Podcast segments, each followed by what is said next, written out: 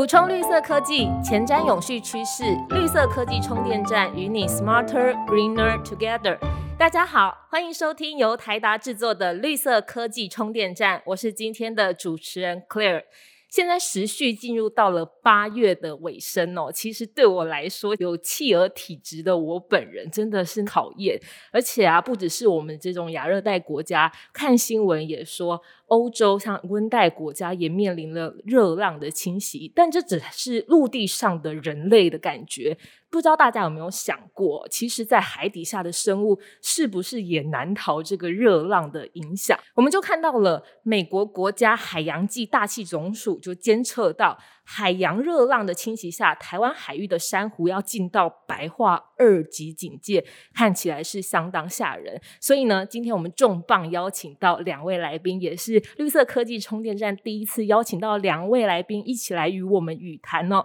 首先是台湾珊瑚的权威，人称珊瑚白化研究祖师爷戴长凤教授。戴教授您好，你好，各位听众大家好。戴老师好，那另外一位呢，就是我们的好朋友啦，也就是环保界的 KOL 台达电子文教基金会执行长张扬前阿甘，阿甘好，主持人好，各位听众朋友大家好，今天很荣幸邀请到两位哦，因为珊瑚富裕这件事情呢，其实哎现在已经随着时代的进展，科技来帮忙了。那今天两位呢，其实已经不是第一次见面了，两位其实有一点渊源的。是戴老师一直以来是我们珊瑚的呃相关保育的权威哦。那台达电子文教基金会，我们接触到海洋议题，大概是从二零一九年，我们去。呃，翻译的 SROCC，它是 IPCC 里面专门针对海洋还有这种极地的出的一个报告。那里面特别提到，在珊瑚这边其实受到非常大的一个压力哦。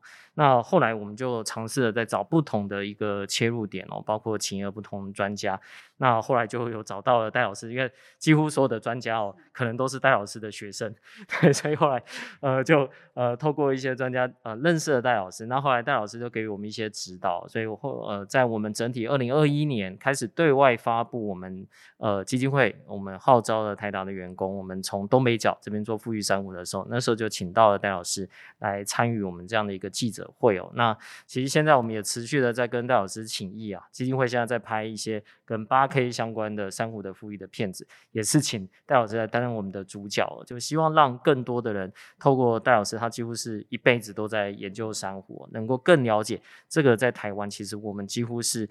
呃，触目所及，就看得到，甚至是触摸得到，在暖化受到冲击的第一线物种。没错，而且台达其实在八月的时候有举办一场记者会，是说明我们关注生物多样性，并且纳入永续政策了嘛？其实啊，大家要知道，我们二零二一年就启动了珊瑚富裕的工作计划。只是很好奇的是，身为一个科技业者，他怎么会跟珊瑚富裕有了关联？这个有一些故事可以分享，对吗？呃，其实会选珊瑚这样的一个物种，跟基金会我们长期以来在做节能，这当然是有关系的。因为你看到国外的报告，不论是一点五度 C、两度 C，呃，报告会告诉我们说，热带珊瑚可能有百分之七十到九十，两度 C 的话，大概百分之九十九是有可能受到这方面的一个影响。那过去我们提到基金会提到海洋，可能比较多还是希望能够减碳节能。啊，因为这样是釜底抽薪嘛。其实我们二零一九年的时候，那时候只是翻译国外的报告了。嗯，说实在就是就是读书而已。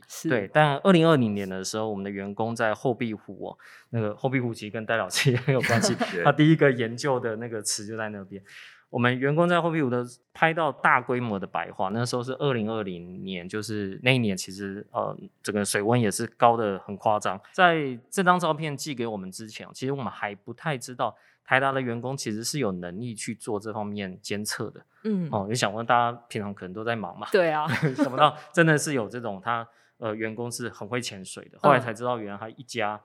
都会潜水，对他从小就带着他的小孩，带着他的女儿啊一起潜水这样子，对，然后后来我们整个的统计下来哦，全台达大概有三十三位。嘉云，我们这个职工是具有潜水执照的，嗯，对。那后来我们就跟了不同的这种科技馆所合作啊，不论是屏东的海生馆，或者是基隆的海科馆，那对员工做一些训练啊。有这些课程之后，我们在东北角又富裕了这样的一个珊瑚池，那就让不只是潜水的职工有事情做，那在岸上，包括像家庭的很多小朋友、台达的员工的子女哦，可能从来没有看过珊瑚。他们真的透过了我们跟一些 NPO，像山海天使这样 NPO 的一个合作，真的呃看到了珊瑚原来是长成这样。当你呃触摸它的时候，它它会有那个甘蔗蔗糖的这样的一个味道。呃，真的碰到之后，然后他们做这个基座，真的都会随时在问我们这个珊瑚种下去之后长大到底长得多好。对，所以这个大概是我们在呃 survey 我们相关可以做珊瑚富裕的工作上面哦，可以说是跟员工。呃，蛮紧密的一次。先当我们的员工也有这样的一个呃能力的时候，他所做的事情就会变得呃比较不一样，范围可能会更大一点。对，我们常常呃自己在开玩笑说，这越做就水就越做越深啊。未来啊，假设我们升温还是持续的话，其实你想想看，会需要多少的公民科学家？我我想这个是在一般的企业职工可能。比较少有这一块，但呃，我们在推动气候变迁，在做台达自己本业，在做节能减碳这件事情，我觉得都是息息相关的。那刚刚讲讲到员工，其实我身为员工，我听起来是蛮感动的，因为员工的一张照片、一个观察，竟然会被公司采纳，成为未来持续耕耘的一部分。就情感上来讲，我是觉得，哎。就甘心，但是呢，从理性面来看，就要请教戴教授了。戴教授，我想问一下，我们叫珊瑚富裕，那珊瑚在整体的海洋生态系好了，或是整个生态系来讲，它的重要性是什么？那如果它真的是白化，遇到了这些危机，会影响什么？好了，那珊瑚礁基本上就是海洋生物多样性的宝库啊。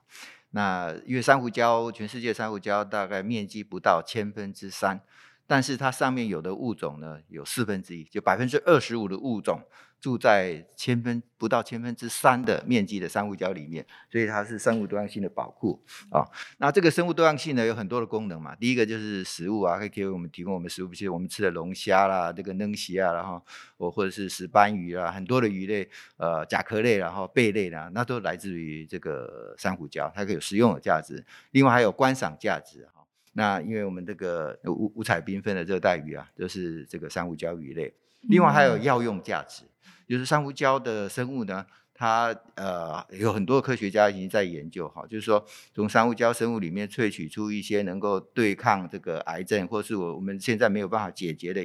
那个疾病的一个药物哈。当然这个药物还在很多国很多科学家在研究在发展当中。那所以它事实上有很大的潜力，可以当做我们呃。未来面对一些层出不穷的这个疾病的时候，一个很重要的一个药物资源库哈。那另外就是说，珊瑚礁它还有观光游戏资源，然后可以是我们度假胜地啊，是很多游客你到国外是所有的避暑的度假胜地，基本上都是珊瑚礁为主，尤其在热带地区或亚热带地区哈。然后还有就是说，珊瑚礁它可以保护陆地，就是它会建造礁体嘛，这个礁体呢，基本上就形成一个天然的屏障。那保护海岸地区的这个不会被侵蚀，保护居民的身家财产的安全，这样子。那所以它基本上有非常多的功能哈，啊有有非常重要的经济价值。但是因为珊瑚礁在过去几十年受到很多人为的破坏啊，这个污染啊，哦人为过度捕捞啦，啊还有一些非法的破坏，然后所以使得珊瑚这个还有当然有气候变迁的影响。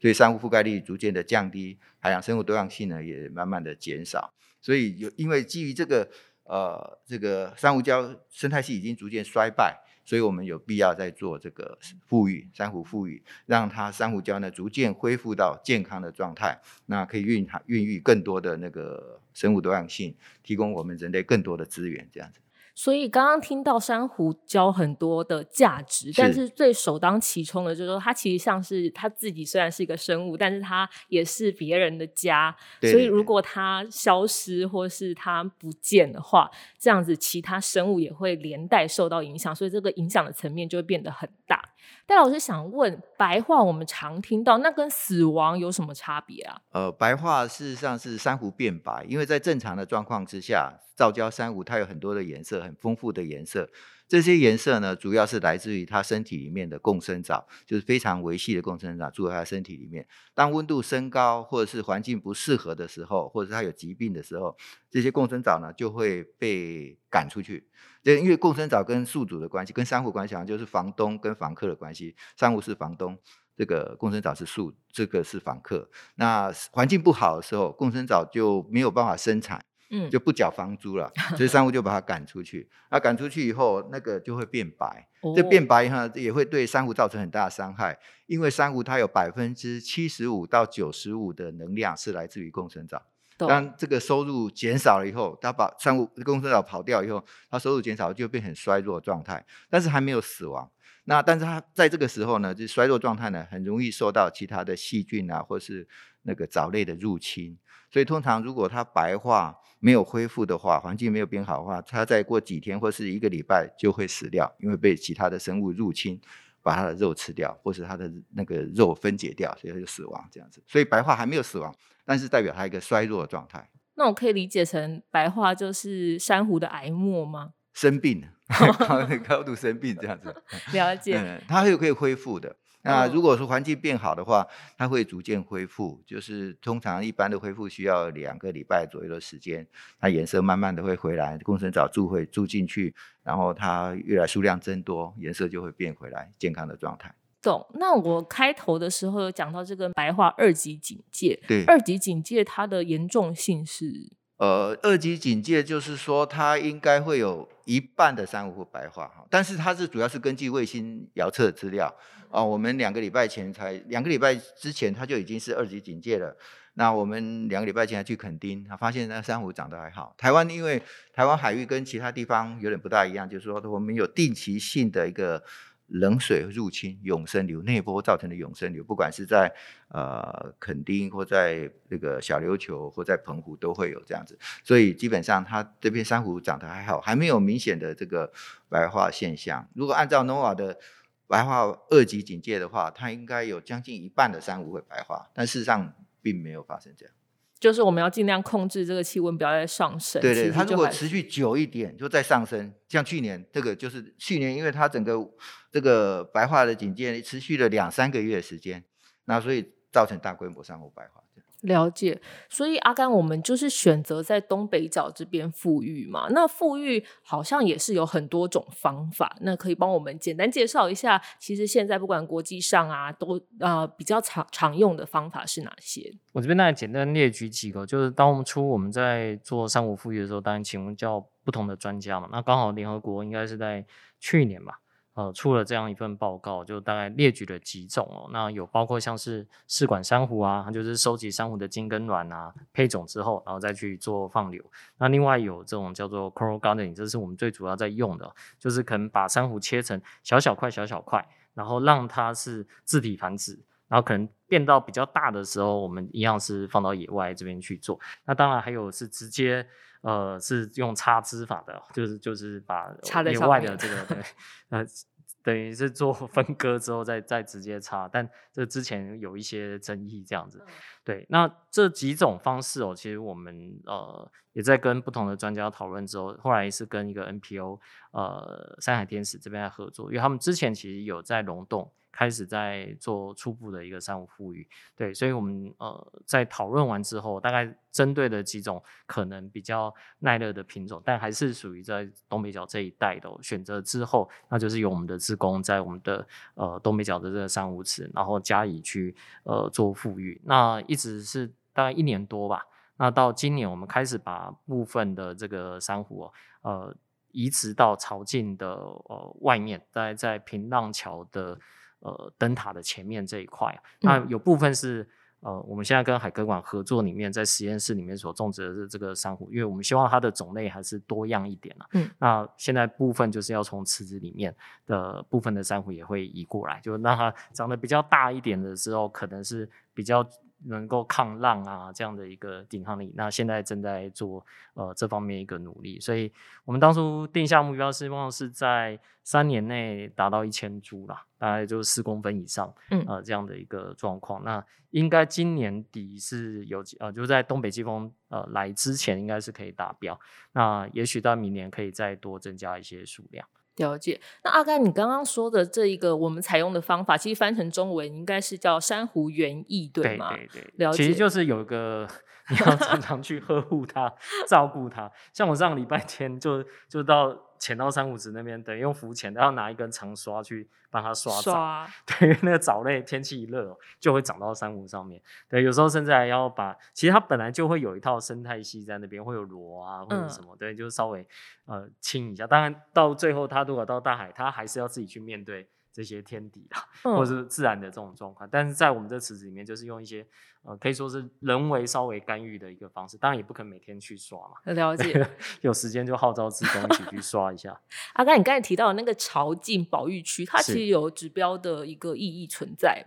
呃，其实潮境就我们这边所知道，或许等下戴老师可以呃补充我们更多，是目前台湾在所有管制上面最严格的一个保育区。嗯，，对，包括一些渔业的行为都必须在它保育的这个线以外。那当然，好像只有部分的时间可以开放当地民众采海菜。对，但哦所以这个地方虽然不是特别大，可在嗯台湾特别有指标意义，因为懂呃土法不足以自行啊，是这个地方是不断有法令，也有公权力的一个介入。啊，嗯，然后加上，因为现在呃，像水上活动越来越热门，那越来越多，不论是潜水的教练也好啊，潜水课也好，或者是在做这种 SUP 的呃活动也好，当然过度的这种游戏活动是会对生态造成压力的，但是适度的，有些时候他们也会自发性的去呃，比如说去清渔网啊，去清乐事啊，我们最近才看到像当地有位教练叫活塞教练吧。就从海里面清了一大堆垃圾，还把嗯一个不知道哪一次活动流动厕所的门就卡在这个台湾面，对，就整个要怎么拉山下看多重啊，对，那可能不知道台风吹下去还是怎么样，了解。对，，那因为这些的参与哦，就我觉得这不光只是政府都单方面说，哎、你不可以在那边捕鱼，然后就就就是限制这样，一定要有民众他们也自发性的去做这类的一个活动。嗯，，对，我记得我有问过戴老师说，呃，在他刚开始从事做珊瑚白花研究的时候，那时候的潜水教练跟现在的潜水教练好像就有很大差别，对对对。对以前潜水教练都是打鱼啊，或是捡一些纪念品啊、海洋生物啊，给那个游游客、那个顾客当纪念品啊。现在都会，他会注意告诉你这个他的顾客，他带的那个潜水的游客啊、不能够触碰珊瑚，不能嗯够破坏那个，不能伤害海洋生物这样子。所以他整个观念上有很大的改变啊。所以这个观念改变是对整个生态系是非常好的，海洋生态系保护是非常好的。确实，除了天然环境之外，我们人为的行为也要跟着改变，才有能力去帮助这些对诶即将可能面临危机的物种。对，那戴老师也想问你哦，就是潮境那个地方啊，因为我有看过画面，它其实水比较浊嘛，那它是不是有一些得天独厚的环境，可以让这些珊瑚去生长？呃，它基本上就是因为它是一个湾啊，湾里面，然后啊左边右边都有那个堤挡住，所以呢，那个珊瑚在那边长得比较好。虽然它水稍微浊一点，但是事实上在它珊瑚覆盖率在整个北部地区算是非常好的地方。那嗯它以前覆盖率非常好的时候，大概可以到百分之七八十。哦，那最近因为它设立保护区是基隆市政府哈，对呃，它基于这个跟潜水教练还有他们这个政府官员他的自发性的就把把它设为保护区，加上这个基隆市政府很严格的执法，所以那个地方可以当做说一个示范的保护区。那虽然说呃这个游客还非常多了，这现在唯一的缺点就是游客能够管制的话，其实呃它这个保护效果就会很好。就你会看到那边那个很多那个大的石斑鱼有没有？以前嗯跑出去的那石斑鱼都躲在那里面不敢出去，一出去就会被人家抓走。还有龙虾也是，都躲在那个地方，哎，所以就基本上就是说那变成一个他们的避难所。那他们也很聪明的，就是知道要躲在这边。对，因为海参馆架了一个摄影机、录影机，所以即时摄影的，你会发现那个他都在旁边在活活动，不不会不敢跑出去，嗯他，跑出去真的就被抓走这样子。真的，所以我们真的不管是游客啊，因为潜水教练现在已经观念已经更新了嘛，但是游客我们自己也要知知道说，哎，不要再去做一些还有渔民就是嗯只有渔民有时候会有偷进去那个偷猎哈哈偷偷偷偷猎捕啊，那那个其实对海洋生物也是会伤害。不过听起来那边的环境，就是潮境那个环境，的确是让很多海洋生物可以好好的生长的。对对，就是变一个庇护所、避难所这样子。嗯嗯那刚才说，就是随着时代的演进啊，其实我们的观念也更新了。那还有就是科技的，也是随着这个时代的发展，其实现在珊瑚富裕也有一些科技来帮忙。那像国际上常用的，以及我们台达可以结合自身竞争力的富裕科技富裕的方法有哪一些呢？嗯，这方面，但基金会我们过去真的对海洋是比较不熟悉的。当然，我们知道台达 IA 的一些设备，可能对一些净水厂啊等等这些控制是是有关的。对，那呃，所以我们这边也是跟呃，不论是博物馆呃，以及相关研究单位在做一个请益啊。那原先我们想把台达去分析动物骨骼的那一套，嗯，对，来看能不能去去分析这些珊瑚。那我们确实有帮台大的应该是海洋所教授吧，帮他做一个海马的。的定定种就是确认它是台湾的一个特有种。对我们当初原本想要做这一块，但后来呃实际讨论之后，我们觉得我们可能有一些是在呃这海科馆跟海生馆在实际做珊瑚养殖的时候，或许可以用到一些我们已经现成在使用上的设备。因为台达有植物工厂嘛，那我们的植物工厂过去是用这种 LED 的这坡场促进植物的这样的一个生长。那这个坡场当然对于珊瑚来说，它在不同的这种光照频率下，可能它成长的这样的一个速度也不太一样。当然，它也不是说长得快就好，长得快如果说它很脆弱的话，其实一出去也是会受到一些干扰。那这可能还要去投放呃这些营养物给它啊，让它也可以做这样的吸收。那当然最主要，其实我们是协助研究员，协助这些老师，在他们在挑选，不论是耐热珊瑚种，或者是在做这种珊瑚白化之后，呃，可能。不会马上死亡，那继续给它喂食。那在做这些研究上面有光光照的这方面一个变音，我们可以提供我们的设备来去呃等于克制化这个设备给予老师，让他们可以去做这方面一个应用啦。所以像是植物工厂的 LED 灯，在植物工厂里面，他们去控制呃过去。本来就要控制它的风啊，控制它的这些温湿度啊。现在如果我们放在一个养殖缸里面，那我们就是去控制它的一个水流啊，呃，去控制它的投放的时间啊，呃，灯的这个亮度、光谱啊等等的。对，那这一整套也是在跟老师们讨论之后。我们现在也在兜了，再看看台达还有哪一些的可能性啊，可以运用在整体。如果我们真的是有越来越多在做珊瑚富裕的这工作上面哦，就是科技业也可以尽他自己一份的心力。没错。刚刚阿甘讲到的台达的 IA 呢，其实就是我们的工业自动化事业群啦。那如何透过 POC 这种控制器做到就是帮珊瑚富裕？这种控制器呢，就是跟刚刚阿甘讲到的，就是我们可能使用在工业上呢，还有植物工厂上。那现在其实也可以调整这个照珊瑚的光谱。那戴老师，珊瑚的光谱它会呃，它其实会蛮受到光源的影响去生长的吗？呃。光的频率会影响它的生长速率，其实是很重要，因为它主要是它身体里面有叶绿素，叶绿素会吸收了光，那这个这个能它把光能转换转换成为有机物能量，让它生长这样子，所以基本上这个光的频度呢是很重要，对它的生长是非常重要的。那这个。这样 PLC 它可以调整光的频率的话，那那这个可以促进珊瑚生长是没错。当然，这个刚刚也提到说，它长得快，它骨骼也要够健壮，才可以那个抵抗环境的一些压力。所以这方面的技术，我想对这个整个珊瑚的养殖、珊瑚的富裕是应该是很有帮助的。嗯，但是这些一切，它的不管是生长的状况啊，或速度，其实都要靠监测这个功夫，对不对？那过去戴老师你怎么监测？就是哎，时常潜水下去？对对对对对，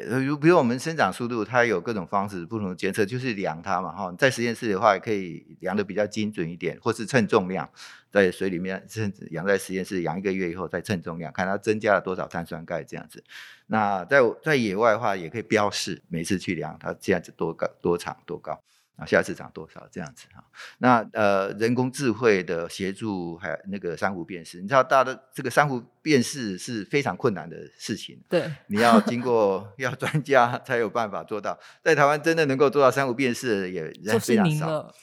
有，当然还有一些人呐。你像我助理哈，我以前训练他大概十年左右，他才可以见识大概七八成。十年？哎，对，你你要很长期经验的累积，因为他很多的细节，这个眉眉角角的东西藏在里面，你你这个没有办法呃，如果不是足够的经验的话，你没有办法区辨它。啊，那人工智慧像 CoreNet 它可以做到呢。就鼠来讲，因为界面纲目科属种嘛，哈，科属的鼠来讲，它的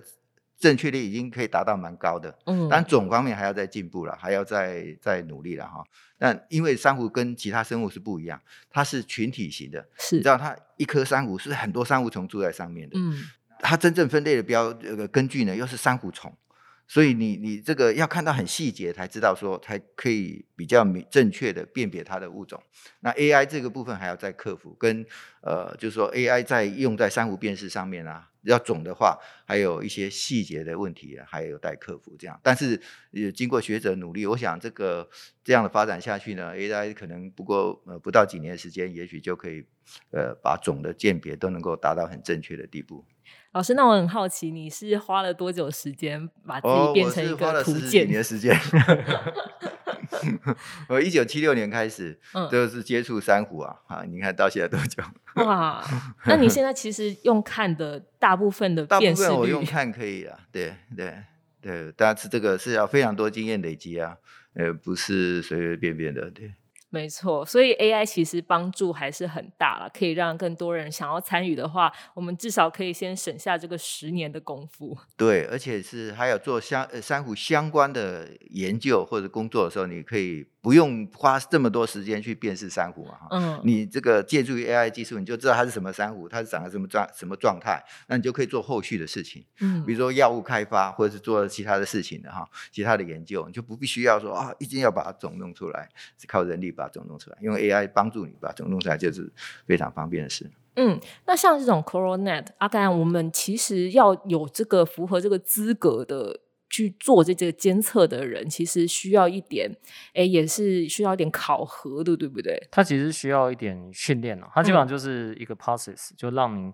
呃，不论要怎么样的方式，能够节省在后端你在训练 AI 的时候，因为。AI 这东西就是 garbage in garbage out 嘛，对，所以你一定要让它尽量这个东西是呃，怎么精准度还是要高点。所以在刚开始做训练的前期，呃，包括你照片的这个解析度啊，这个辨识度啊，是不是说按照它这个规范，其实是有一定的标准的。这也是我们在训练呃台达自工的时候，那时候是请海科馆的老师啊帮我们去上课，然后他们在垦丁跟在小琉球各做过一次训练，那后来出勤的话，在东北角这边也有做过。对，那经过这几次哦，就海参馆那边跟我们说了，就他们训练，他们其实有接呃国家的一些计划要做训练。那在当年好像有二十个具有这样的一个呃合格合格的成员里面，台达占了十六个哦，这也是对对对，国家他们都还蛮认真的，嗯哦，就是随时上面呃有拍到，然后因为我们有好几个那种是潜水长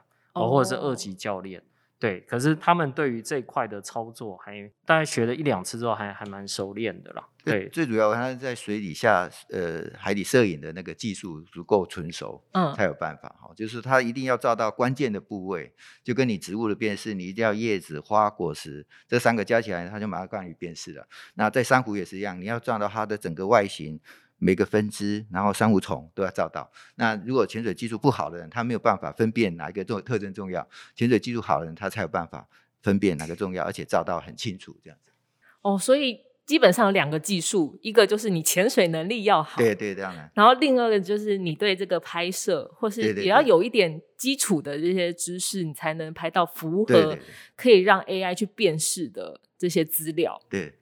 蛮难的，嗯。但我有看到一种叫水下 ROV，它其实就是水底下的机器人嘛，也是监测。可以这样说，ROV 就是遥控载具了哈，这是 RO 是 Remotely Operated Vehicle，就是实际其实就是水下的，就是类似于水下的那个机器人哈。它是原来它是被用来在人类潜水没有办法到达的深度，嗯，比如说水深三十公尺以下，水深一百公尺、一千公尺，那个 ROV 都可以下去帮你这个。做照相啦、录影啊，或者是采集，嗯，所以 ROV 基本上是可以做一些监测器，而且它不限时间嘛，就是放在那里的话，只要它有足够的电力，它有动能支持它，它就一直可以在做那个事情。所以基本上 ROV 就可以取代人力来做人力没办法做到的事情。嗯，所以刚刚经过这一系列的说明呢，从育苗其实可以透过科技的力量来帮忙监测，也可以用现在最新的技术去辅助，那一步一步的去完成我们的珊瑚复育。目前台达在台东北角进行复育工作，其实呃也有一个说法，就是诺亚方舟，对不对？对对对对对，为什么呢？因为是我们做过很多的研究了哈。那我们台湾珊瑚礁跟珊瑚群聚，所以形成礁跟没有形成礁分界，刚好是在。在东北角这个地方，就是你要若越过这个在宜兰那个地方，宜兰再过来就没有办法形成礁。但是气候变迁的时候呢，温度会升高，升高以后呢，不管是升高一度 C 或到一点五度 C 或两度 C，那个水温就会更适合珊瑚成长。所以那个地这个东北角地方呢，就很可能当做将来因为温度升高两度期可能南部热带地区的珊瑚都。会消失，会灭绝哈，因为温度太高，它们活不下去了。可是东北角或北部呢，呃，会成为珊瑚能够生存下来的这个诺亚方舟。好。我们要继续努力，从守护珊瑚的多样性，要扩大成关注整个生物多样性，也正是我们台达永续的新篇章啦。希望能做到这个尽职的正面目标，除了抵消这些伤害之外，还期许能进一步的创造正面的价值跟效果。那除了珊瑚呢？其实台达呢也一直在唤醒大众对生态教育的重视，这方面其实想要参与。九月有机会对吗？阿甘？对，我们在九月的时候，我们再次跟 BBC 合作了一个呃，算是纪录片的音乐会啊。那它它是针对了呃 BBC 过去有拍摄叫《地球脉动二》，那是很呃一系列很好的这些的内容哦。那把它整合成音乐会的一个形式，然后是用台达的八 K 投影机去做一个投影，投影在一个八百寸的这个荧幕上面哦。我想。呃，八 K 的画质哦，这个如果大家曾经有到这种。呃，贩卖店去看的话，可能四 K 你就很惊艳了。那么八 K 是比家里面如果还是 HD 的电视的话，精细十六倍啊。对，所以能够在这么大的画面上去感受到整个地球生物多样性这个多样化，我觉得是呃很值得鼓励大家。虽然那天是中秋节哦，那我们是办在中秋节的下午，晚上还是可以去做聚餐哦。对，那是让更多人可以了解这样的一个议题啊，因为毕竟呃。这几天其实我们看到蛮多的新闻，都在谈到，在今年哦，可能因为反声音，可能因为气候变迁的这个严重性，不论在欧洲，不论在非洲，啊，甚至在亚洲，呃，有洪水啊，有洪灾啊，然后有呃热浪啊等等，其实对生物来说，整体的冲击是很大的。对，那呃，郑创办人也是在。这几年也一直在跟我们说，就除了对人以外，我们也发现很多生物的族群，然后也是大量的上市，甚至有报告说，如果跟一九七零年比起来，其实上市百分之六十八。你想想看，那个那个数量是多大？那在台湾，以基金会目前我们呃面临珊瑚的状况，我们听到我们自工自己的分享他们之所以会想做这件事情，会把照片传给我们，是因为过去他们真的看到都是美景。可是等到二零二零年那次下去，全部都白了，就是他们戴着面镜都哭了，就就真的是很冲击。对，其实我觉得民众是可以啊。看到很多东西会发自内心的去醒思啦。那我自己也是有看过《地球脉动二》的这个预告片哦。然后呃，因为是台大员工嘛，所以有看过八 K 画质，哇，真的是身临其境了。这么高清晰的解析度，然后再搭配这个声光效果，其实很受冲击。然后你也可以看到平常难得一见的一些物种。就是包含了哦极地的物种啊，甚至是非洲大草原的物种啊，你就会觉得哇，原来他们生活是这样子。那如果今天有一天生物多样性消失了，他们也消失了，是不是一件很可惜的事呢？所以今天听到这边，很谢谢两位来宾。那刚刚有提到九月的音乐会，其实我们有放送好康福利给听众朋友们。只要到本集的 Podcast 的贴文下方呢，tag 一位一样关心环境的朋友，并且留言最喜欢的野生动物和想要保护他们的方式。我举个例好了，假设主持人 Claire，我喜欢的是北极熊，